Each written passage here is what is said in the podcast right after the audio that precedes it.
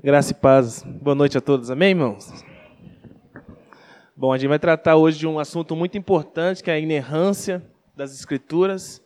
E eu sei que o pastor já orou, mas eu gostaria de fazer uma, outra oração para a minha vida e para a vida dos irmãos.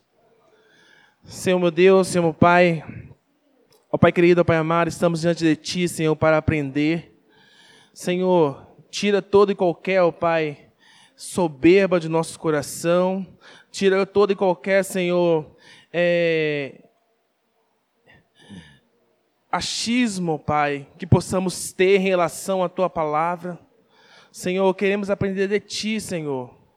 A, a Tua palavra é vida, a Tua palavra é luz. Por isso, ó Pai, nos colocamos, ó Pai, com o coração aberto diante da Tua presença, para ouvir, ó Pai, e aprender e para que possamos, ó Pai, não somente ficar no conhecimento, mas que possamos colocar isso em prática, ó Pai, no nosso dia a dia.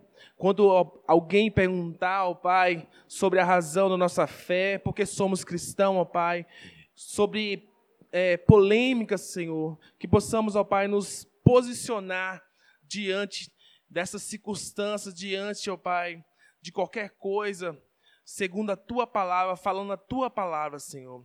É o que te pedimos, desde já agradecemos. Em nome do Senhor Jesus. Amém. Amém. Quem já ouviu falar sobre inerrância? Aqui, levante a mão. Pastor? Mais alguém? É, até, o, até a data que o pastor pediu para mim estar tá ministrando sobre, falando sobre a inerrância, eu também, trinta e poucos anos de ministério, de igreja, né? Nunca tinha ouvido falar sobre a inerrância da Escritura. É, antes de falar sobre a inerrância, eu gostaria de é, trazer um pouco sobre o que o pastor já, foi, já falou nos ajuntamentos passados, que é sobre voluntariado, sobre o chamado que nós temos dentro da igreja. É, falar um pouco sobre é, a lealdade e deslealdade. É, irmãos, é muito triste a gente ver líderes, pastores, pregando e falando coisa da sua cabeça.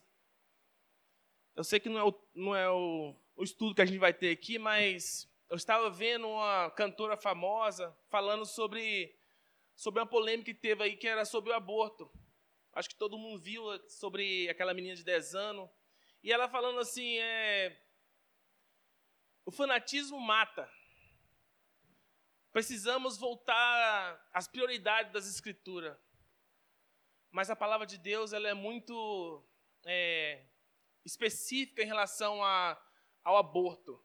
E, e ela tem uma posição que é a pró-vida. As Escrituras pregam é, se você parar para analisar lá no Salmo 139, o salmista dizendo: Senhor, tu me sondas, tu me conheces.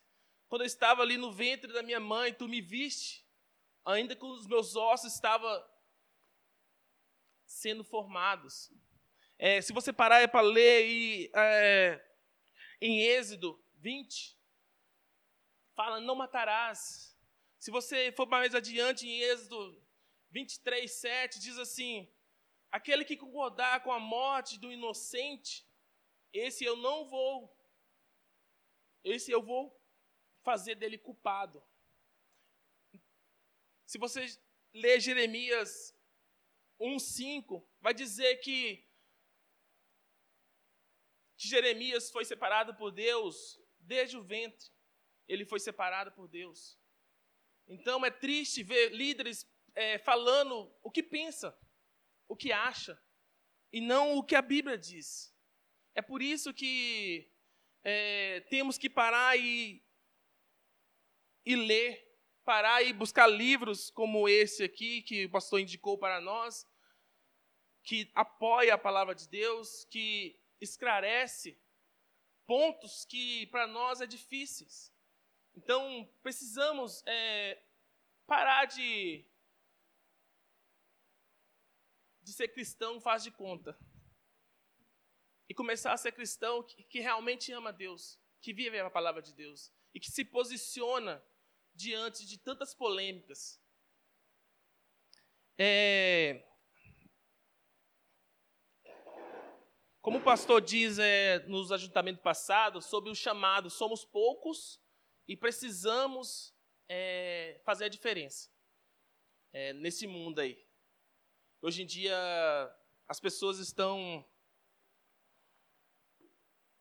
vivendo a carne, vivendo o que acham. Mas, falando sobre a inerrância dessa escritura, o que é a inerrância dessa escritura? Antes de, falar o que é a inerrância, precisamos entender sobre um pouco sobre o caráter de Deus. Quem é Deus? Porque se somos cristãos e cremos em Deus, mas quem é Deus? Qual é o caráter de Deus? É, em Números 23, 19 diz assim: Deus não é homem para que minta, nem filho do homem para que se arrependa.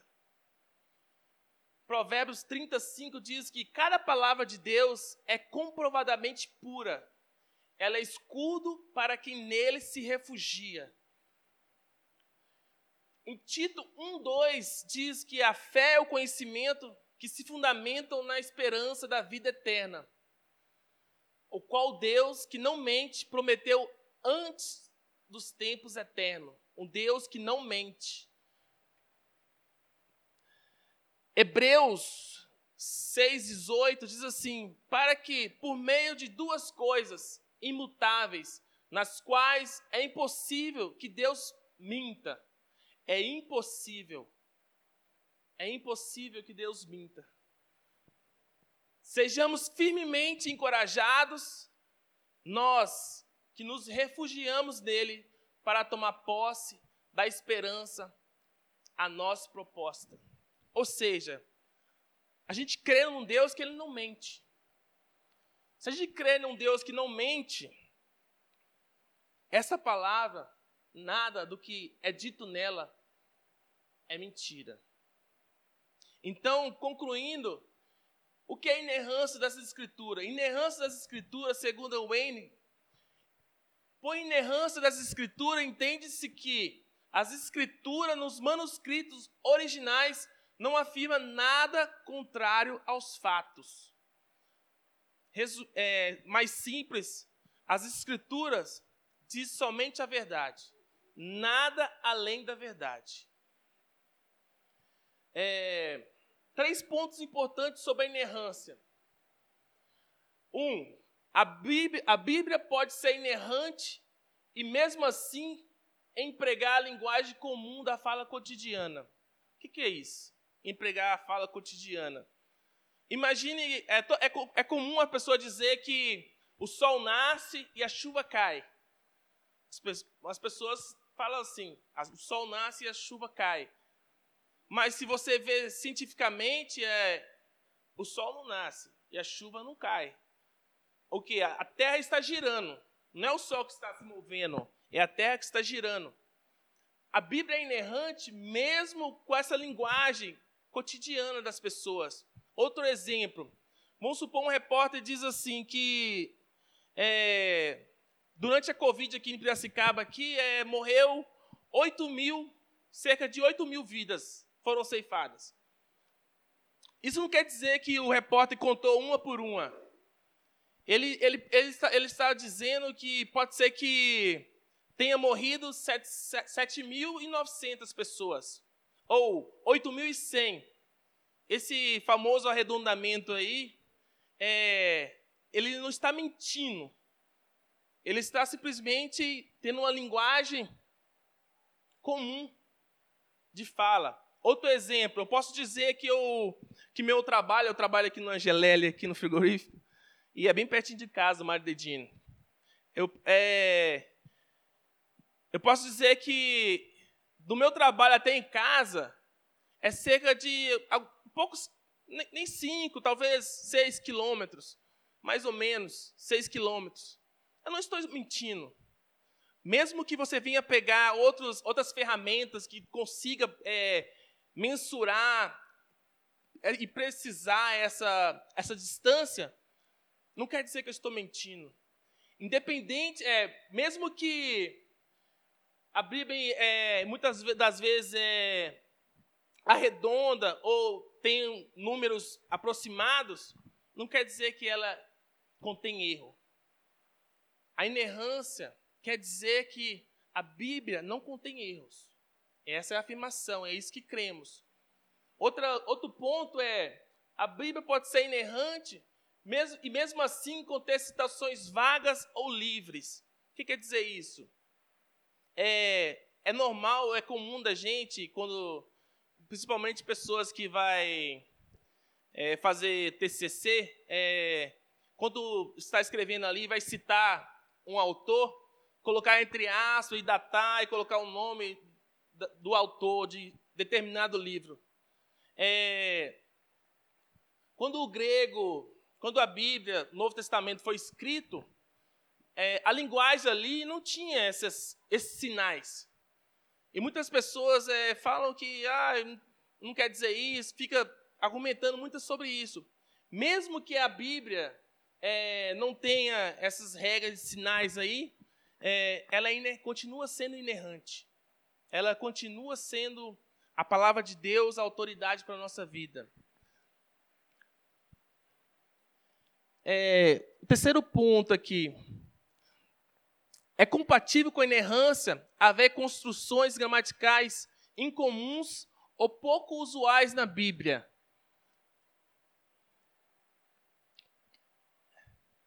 A gramática. Você, um exemplo, pode ser uma pessoa que trabalha no campo, uma pessoa que tem uma gramática, uma fala incorreta. Mesmo ela tendo uma fala, uma, uma linguagem incorreta, ela pode ser uma pessoa considerada ali no meio ali, como a maior a pessoa que tem maior exemplo. Por quê? Porque ela adquiriu para ela um respeito de nunca tá, nunca mentir, de nunca falar em verdades. Então esses três tópicos é, importantes sobre a inerrância da, da palavra de Deus, a Bíblia pode ser inerrante e mesmo assim pregar a linguagem comum, cotidiana. A Bíblia pode ser inerrante e mesmo assim conter citações vagas ou livres.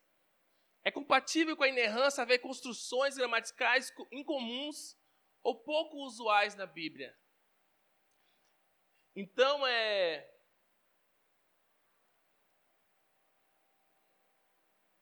Opa! Não acabou não, gente.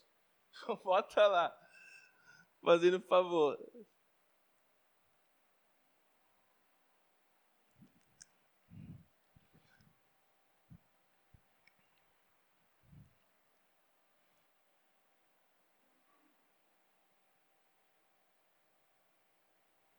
Então a gente conclui da seguinte forma: a inerrância diz respeito à fidedignidade, não ao grau de precisão com que os fatos são relatados. A inerrância não é afetada por erros gramaticais. A inerrância não é afetada por declarações imprecisas. A inerrância da palavra de Deus. É, as principais objeções geral levantada quando o conceito da inerrância. Quais são as principais é, objeções? As pessoas que, que se levantam e dizem que, que a Bíblia não é inerrante, que a Bíblia contém erros, que a Bíblia é, tem muita coisa que não dá para aceitar na Bíblia. Como cristão, a gente tem que se posicionar a isso e não pode aceitar uma pessoa dizer que a Bíblia contém erros. Por quê? Um dos argumentos é. Um, tem quatro argumentos das pessoas falar sobre que a Bíblia é inerrante. E uma delas é: a Bíblia é a única autoridade em questões de fé e prática. O que quer dizer isso? as pessoas que dizem que a Bíblia contém erros, ela fala que a Bíblia é boa só quando diz respeito à nossa fé religiosa ou à nossa conduta ética. Ou seja, a Bíblia então mente quando fala de história, sobre ciência. Não. Não porque os, os autores é, do Novo Testamento, eles citam o Antigo Testamento. Se você pegar o próprio Jesus, ele fala sobre Jonas. E não é um fato histórico, é algo que aconteceu. Então, isso não pode ser verdade porque Paulo, se pegar Pedro, se pegar muitas pessoas citando o Antigo Testamento, confirmando as palavras, as histórias. Então a Bíblia, ela não é somente fé, somente prática. Tudo que ela diz sobre geografia, sobre história, é verdade também. Tudo, tudo que ela afirma sobre o que aconteceu é verdade. E isso não tem erro. É... O segundo argumento que as pessoas usam é o termo da inerrância é um exagero. Ela diz que o, a inerrância, o termo, é exagero. E diz assim, e fala assim, é, é mais fácil usar a palavra infalível do que inerrante. É exageradamente usar essa palavra. Inerrância não é exagero. As pessoas é, bate nessa tecla aí sem conhecer a história da doutrina da inerrância. Quando os atores, é, as pessoas que começou a usar essa palavra inerrância, não foi só recente. E eles não usaram para falar que era que a Bíblia era precisa em tudo, falava tudo certinho. Não, como nós vimos lá anteriormente, a Bíblia ela tem citações vagas, ela tem coisas que não que que é, talvez é difícil nós entender, mas isso não quer dizer que ela contém erros. A segunda coisa que, que a terceira coisa que eles é, falam que não possuímos manuscritos inerrante. Portanto, é ilusório falar de uma Bíblia inerrante. Esse foi um, um ponto que eu parei e fiquei analisando, pesquisando um pouco, porque o que temos em nossa mão hoje aqui no Brasil, cada um tem, talvez um celular aí, são cópias de manuscritos. Os originais que os profetas aí escreveram não, não existe mais. E isso, se você parar, ficar pensando, mas foi comprovado pelos teólogos, pelas pessoas que passaram a vida toda estudando a Bíblia, que temos 99% das escrituras em nossa mão.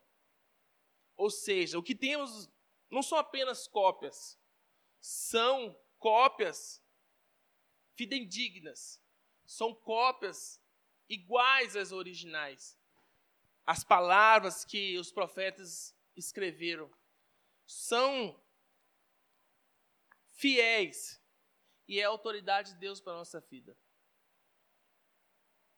Então, o que você tem, o que nós temos hoje aqui, Deus, como um Deus onisciente, como um Deus onipresente, Ele jamais permitiria que você que chegasse em nossas mãos mentiras. Ele jamais permitiria que chegasse em nossas mãos é, em verdades. O que temos são a palavra de Deus. E não podemos é, ir contra isso. O quarto argumento que as pessoas usam é que há alguns erros evidentes na Bíblia. Quanto a isso, a gente é, pode questionar a pessoa, quando a pessoa fala assim, há erros evidentes na Bíblia. Se você falar assim, tá bom então, me mostra onde está o erro na Bíblia. 80% das pessoas não vai saber mostrar para você onde está o erro. E se alguma pessoa é, mostrar ou indagar algum erro, com certeza essa pessoa não, não entendeu o que está escrito, o contexto do que está escrito.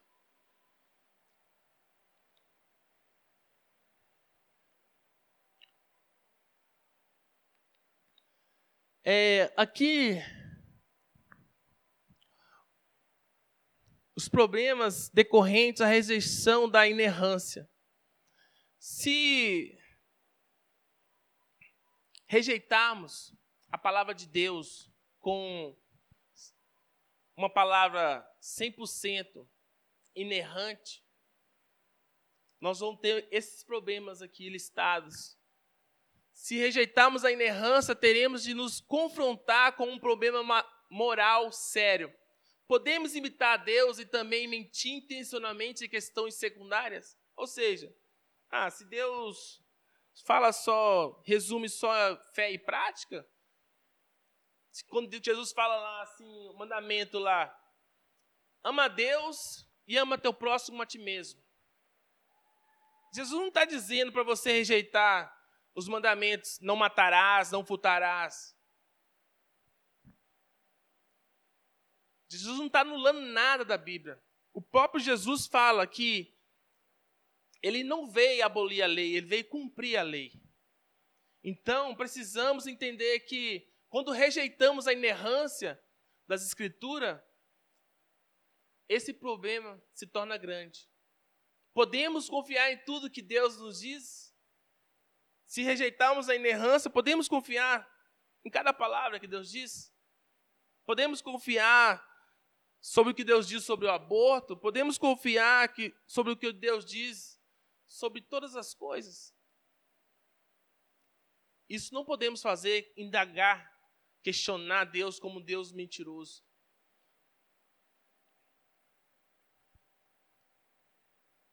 O terceiro problema, faremos na nossa mente um padrão de verdades mais elevado que a própria Bíblia. É isso que muitas pessoas fizeram. A igreja católica ela instituiu alguns livros apócrifos e falou que aqueles livros era a palavra de Deus. E, e esses livros não eram. E, e cada coisa que pregam sobre oração para os mortos, que eles têm o poder de perdoar os pecados. Por quê?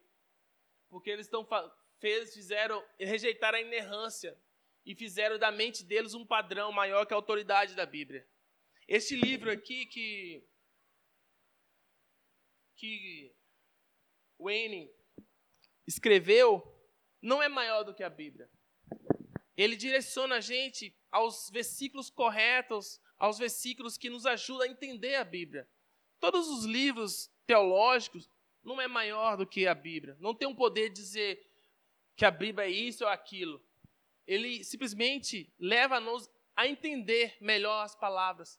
Porque as pessoas elas estudaram muito para e falam bastante língua, coisas que nós não conhecemos. Estudaram, é, deram a vida. Se você pegar Lutero, se você pegar Agostinho, se você pegar João Calvino, se pegar Charles Spurgeon, pessoas que deram a vida ali para estar tá, é, simplificando aquilo que é difícil para nós. Mas o padrão maior continua sendo a palavra de Deus. A palavra de Deus, ela explica a palavra de Deus. E o quarto problema que enfrentaremos é iremos dizer que a Bíblia está errada também em algumas doutrinas. A doutrina, várias doutrinas que temos. Então é importante dizer que a inerrância das Escrituras, devemos nos posicionar e defender essa, essa doutrina. É, eu tenho, eu separei aqui uma, duas declarações de Chicago. Foi é, um conselho que eles fizeram sobre e defendia a inerrância dessa escritura, que diz assim: as escrituras sagradas, sendo a própria palavra de Deus, escrita por homens, preparados e supervisionada por seu espírito, possuem autoridade divina, infalível em todos os assuntos que abordam. Devem ser cridas como instrução divina em tudo que afirmam, obedecidas como um mandamento divino em tudo que determinam, aceitas como penhor divino em tudo que prometem. A segunda declaração diz assim: tendo sido na sua totalidade verbalmente dadas por Deus, as Escrituras não possuem erro ou falha em tudo que ensinam, quer naquilo que afirmam a respeito dos atos de Deus na criação e dos acontecimentos na história mundial, quer na sua própria origem literária sob a direção de Deus, quer no testemunho que dão sobre a graça salvadora de Deus na vida das pessoas. As escrituras de Deus. Se você pegar para estudar é, as formas com que Deus é, falava com o povo dele, algumas é, formas são que a palavra de Deus ela foi falada por meio de Jesus como um homem. A palavra de Deus ela foi falada como um decreto de Deus quando Deus diz haja luz e houve luz. Quando Deus é, falou ali no com na criação de todas as coisas. A palavra de Deus veio como é, comunicação pessoal na nossa vida.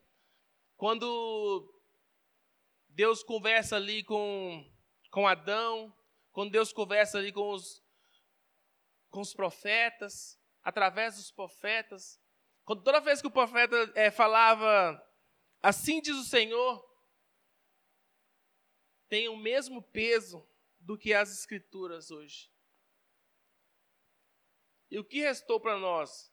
A palavra de Deus escrita, a Bíblia. E é isso que precisamos é, pautar a nossa vida. Não somente em fé e prática, mas em história, em geografia, em ciência, em tudo que ela diz respeito para a nossa vida. Eu gostaria de é, tem um versículo ali que é Timóteo, 2 Timóteo 3,16, que diz: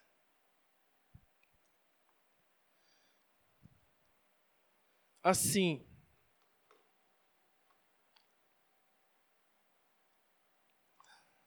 Toda a escritura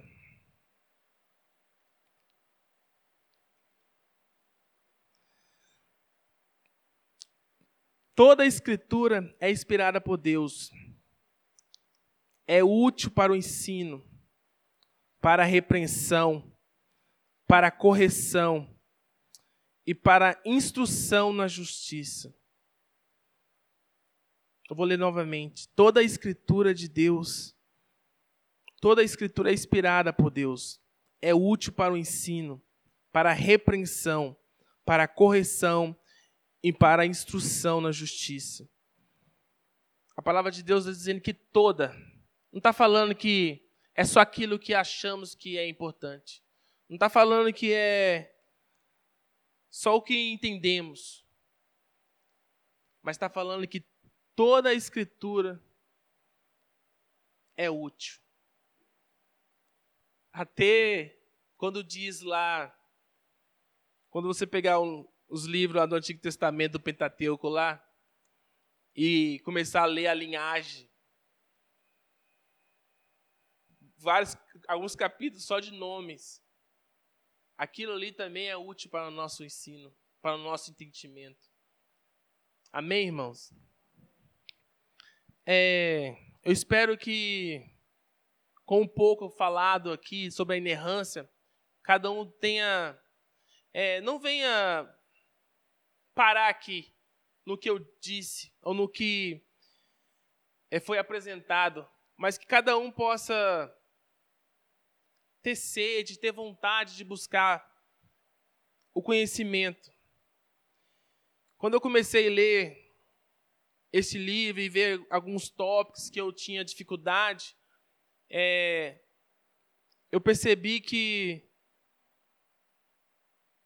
que eu não sei muita coisa, que eu preciso aprender muito. Por quê? Porque eu estou é, na frente de um ministério de jovens. E eu não posso passar o que eu acho para eles. Muitas das vezes eu estou aqui tocando um teclado, eu não posso simplesmente tocar e ir embora sem, sem refletir naquilo que eu estou fazendo.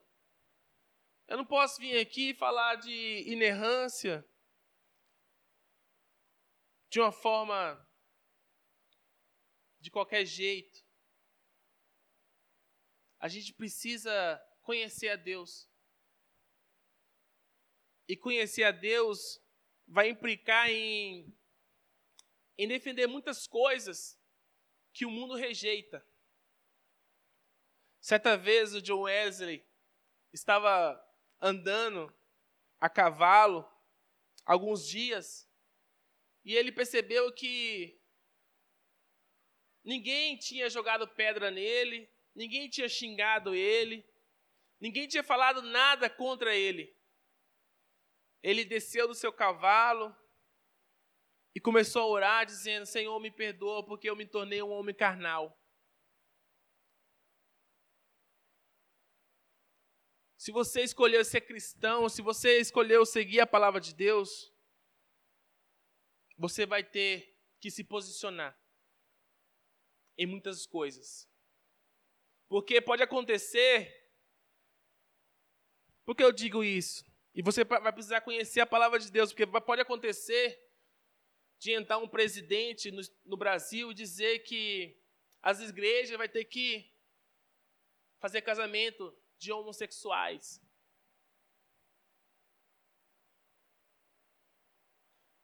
E o pastor, você perguntar ao pastor o que, ele vai fazer. Pastor, escolhe o que você vai fazer. Você vai, vai, vai fazer o casamento de homossexuais ou vai ir preso? A gente pode ter o nosso pastor preso.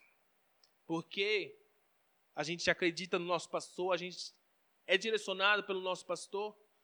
E a gente sabe que o nosso pastor está pregando a palavra de Deus e ele jamais agiria dessa maneira. Talvez um irmão aí pode se posicionar como Estevão se posicionou na sua época no... e vai ser perseguido. Quando você é muito idolatrado, muito querido, precisamos descer do no cavalo e começar a orar a Deus. Porque para um cristão isso não é normal. Para Jesus não foi normal, para os profetas não foi normal. E para muitos cristãos líderes hoje do Brasil não é normal. A gente precisa voltar ao primeiro amor e a buscar mais a Deus e a crer mais em Deus. Amém? Eu gostaria de fazer uma oração. Senhor meu Deus, Senhor meu Pai, ó Pai querido, ó Pai amado, Senhor, eu creio, ó Pai, que não foi em vão, ó Pai, a nossa estada aqui, Senhor. Eu creio, Senhor, que não foi em vão, ó Pai, o que falamos aqui, ó Pai. Senhor, ajude-nos, ó Pai, a conhecer-te melhor. Ajude-nos, ó Pai, a a ter momento, ó Pai, de meditação, ó Pai. Quando a tua palavra em Josué 1,8 fala para meditarmos na tua lei, para ter cuidado com o que queríamos dizer, com o que queríamos fazer, ó Pai. Ajude-nos, ó Pai, a amar a tua palavra. Ajude-nos, ó Pai, porque sabemos, ó Pai, que virão tempos difíceis, Senhor.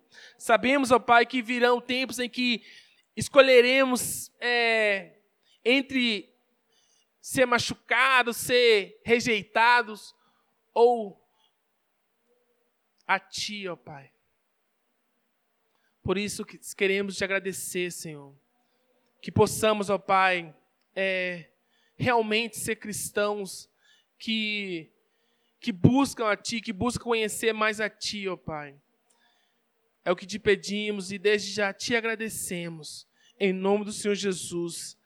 Amém e amém.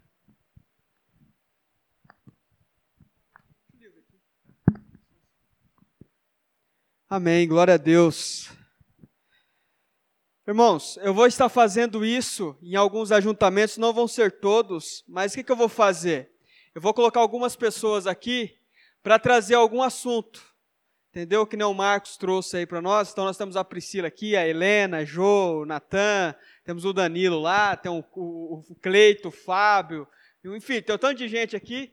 Tem o Pedro, a Júlia, enfim, Colocar esse pessoal para trabalhar um pouco. Parar de ouvir um pouco pastor. Parar de ser aquela pessoa que só.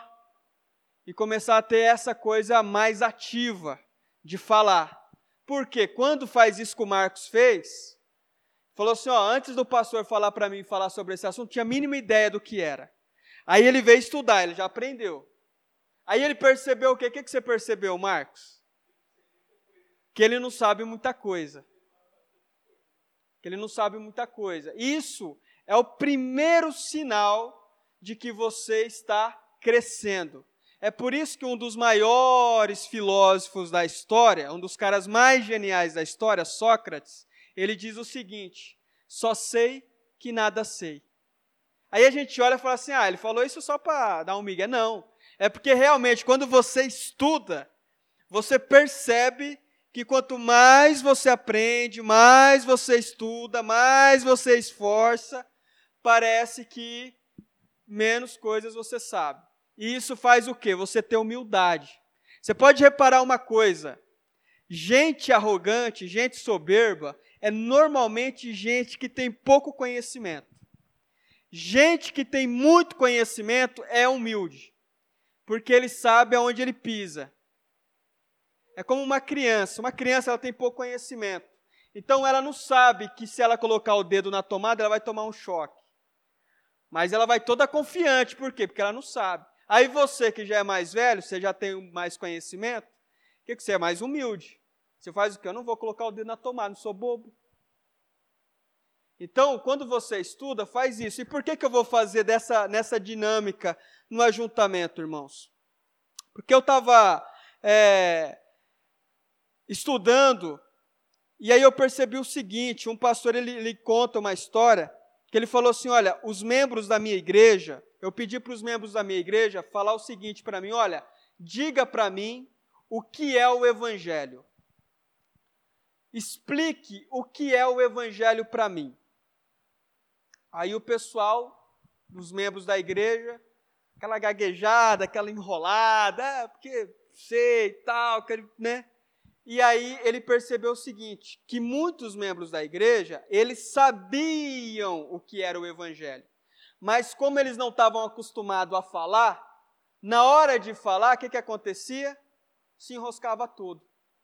Então, que, qual vai ser o nosso objetivo? A gente não vai ter todos os ajuntamentos assim, tá? Não vai ser sempre assim, que a gente vai, vocês vão ficar ouvindo, não. A gente vai fazer dinâmica, vamos fazer umas rodas, vamos ter aí uns grupos para conversar, tratar de alguns assuntos. Cada, cada vez vai mudar. A gente está fazendo nesses primeiros assim, porque eu acho que tem alguns assuntos importantes para a gente estudar, para a gente aprender, tá bom? Então eu indiquei esse livro aqui, ó, para os irmãos, do Wayne Gruden. O Gruden, ele é um, é um autor fenomenal. Esse livro aqui, irmãos, eu acho que deve estar uns 100 reais se você comprar na internet. Se você comprar aqui em Piracicaba vai estar uns 300. Mas se você comprar na internet vai estar uns 100 reais, tá? É, é um livro grande, é um livro grande. Só que nesse livro aqui, ó, o que, que eu vou dar dica para vocês? Gente, é dica, quem quiser pegar, pegou, quem não quiser, fica para trás. A vida é assim. Ó, ele vai tratar de várias doutrinas, certo? Então, aqui, ó, a doutrina da palavra de Deus. Então, é isso que o Marcos estava falando, a inerrância das escrituras. Como que a palavra de Deus foi formada, como que esses livros foram escolhidos, porque a Bíblia tem esses livros. Como que eles foram escolhidos? Eu não tenho a mínima ideia. Então, eu vou estudar o assunto aqui. Aí depois tem a doutrina de Deus. Como que surgiu a ideia de que existe um Deus? Onde que surgiu essa ideia, ô Jô? Como que surgiu essa ideia de que existe um Deus? Onde que veio isso? Onde que veio, Rafael? Aí, o livro ele vai tratar justamente disso. Aí tem uma outra doutrina, a doutrina do homem. Pecado, como que surgiu o pecado na vida do homem? E aí ele vai dar todos os versículos explicando, assim, de mão beijada, irmãos, de mão beijada. Um livro desse aqui, um livro desse aqui, o autor, para escrever um livro desse aqui, ele deve ter gastado mais ou menos uns 15 anos de estudo, de conhecimento, de pesquisa, de amadurecimento. Uns 15 anos o cara trabalha para escrever um livro desse. Se você se dedicar, você fala assim, ó, eu vou comprar esse livro, vou lendo ele devagarzinho tal. Eu vou, em um ano eu leio esse livro. Eu não sou um bom leitor, não leio muito, mas se eu pegar certinho aqui, ó, em um ano eu leio. Irmãos, você economizou 14 anos da sua vida. E você pode ter certeza que se você fizer o propósito, falar assim, ó, eu vou ler esse livro aqui em um ano, e um ano você sabe que passa voando, ó, 2020. Nós estamos em setembro já de 2020. Daqui a pouco estamos comemorando Natal já de novo. Irmãos, passa voando. Só que você fala assim, bom, eu vou estudar esse negócio em um ano. Em um ano você vai aprender, irmãos, coisas que você não aprendeu na sua vida durante, sei lá, quase a sua vida inteira. Porque aqui tem muita coisa boa. A doutrina de Cristo, vai falar tudo sobre Jesus, como que, que surgiu Jesus, qual é a importância de Jesus para nós, quais são os principais ensinamentos de Jesus. Aí vai falar sobre o Espírito Santo, aí vai ter vários capítulos falando sobre o Espírito Santo, sobre a Trindade, vai explicar tudo como funciona, vai falar sobre a salvação, sobre a graça comum. O que é graça comum? Por exemplo, escutar música do mundo, música secular, música que não é gospel, é pecado, sim ou não? Ele vai explicar, ele vai explicar que não é pecado você escutar a música de um cara que não é cristão. O que importa é o conteúdo. O conteúdo. O que o conteúdo da música está dizendo? O conteúdo da música, ah, estou escutando sertanejo. O conteúdo daquele sertanejo está induzindo você a trair? Está induzindo você a beber? Está induzindo você a se prostituir? Então é pecado. O conteúdo dessa música está induzindo você a admirar alguma coisa relevante da vida, a amizade, um bom relacionamento, o amor. Então, não é pecado. Entende? Filmes. Então, tem filmes que, se você assistir, é pecado. Dependendo do conteúdo do filme, não é pecado. E assim por diante. Mas como que se aprende isso? É estudando, irmãos. Não tem segredo. Aí tem a doutrina da igreja, qual é a importância da igreja? Isso aqui que nós estamos aqui, qual é a importância desse negócio? Vai ter vários capítulos. Lá na página 715, ele começa a falar sobre a doutrina da igreja. Apocalipse. Nossa, eu não tenho, não entendo nada de Apocalipse, desconheço totalmente o Apocalipse, não sei nada de nada. Beleza. Temos aqui, ó, lá na página 931, ele começa a falar sobre o Apocalipse. Então, você vai estudar. É um negócio simples, simples, simples de fazer? Não, vai exigir de você um tempo, vai exigir de você uma dedicação.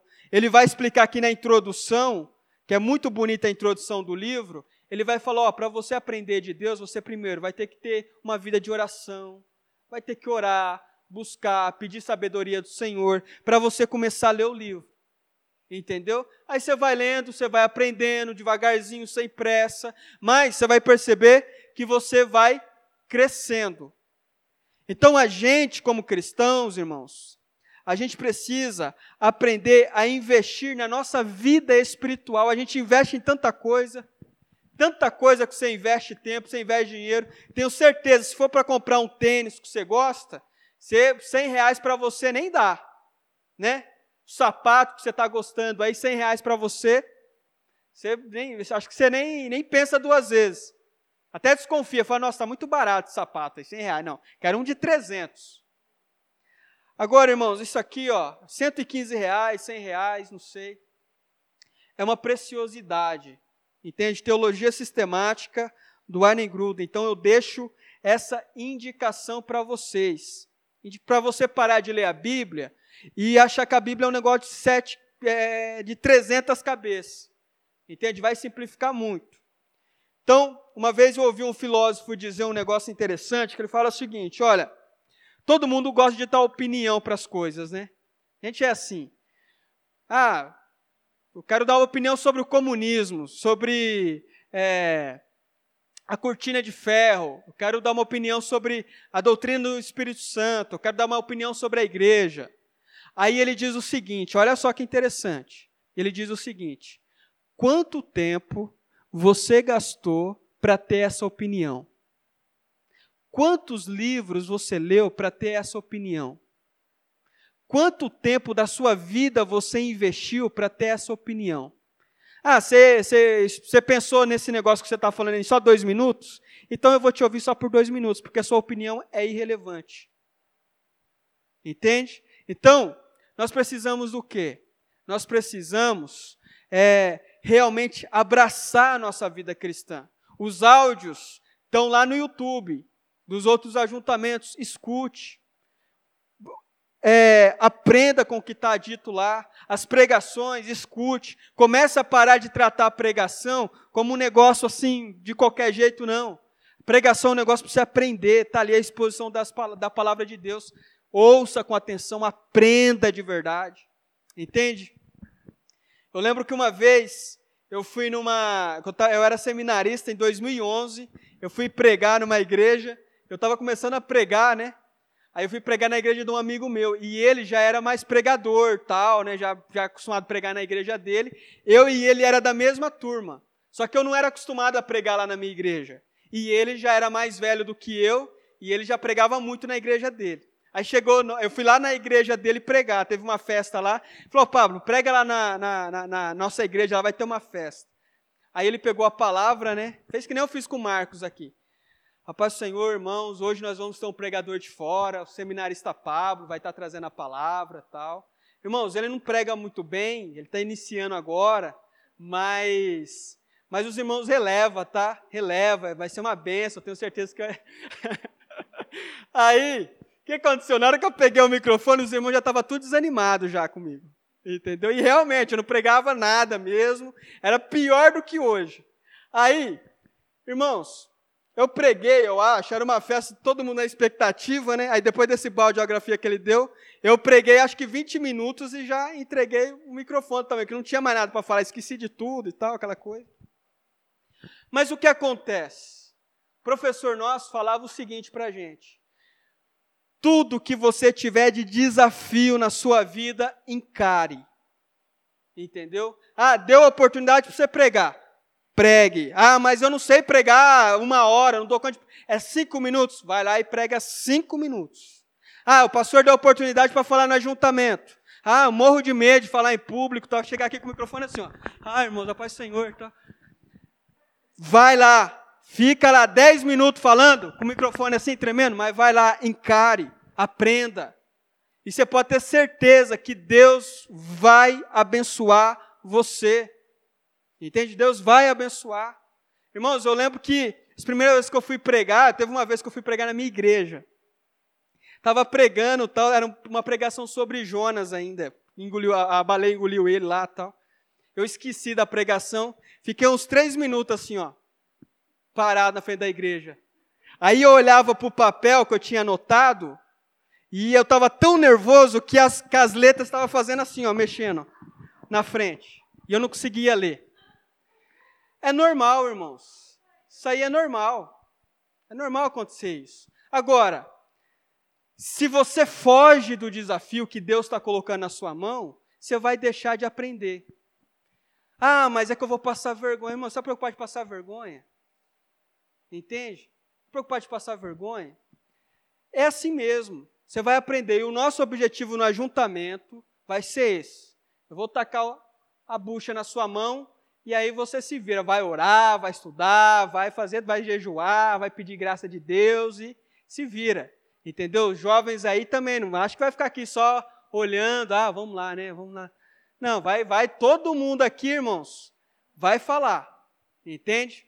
Então vamos fazer isso porque o nosso objetivo é ter uma igreja que saiba falar, não é uma igreja que fica com o braço cruzado, só esperando o pastor fazer as coisas, só o pastor falar, não. É uma igreja que sabe falar, que sabe se posicionar. Os homens da igreja, as mulheres, os jovens sabem falar da palavra do Senhor. Tá bom? Vai ser fácil? Claro que não. Tem gente aqui que vai chorar a semana inteira, mas vai sair no final.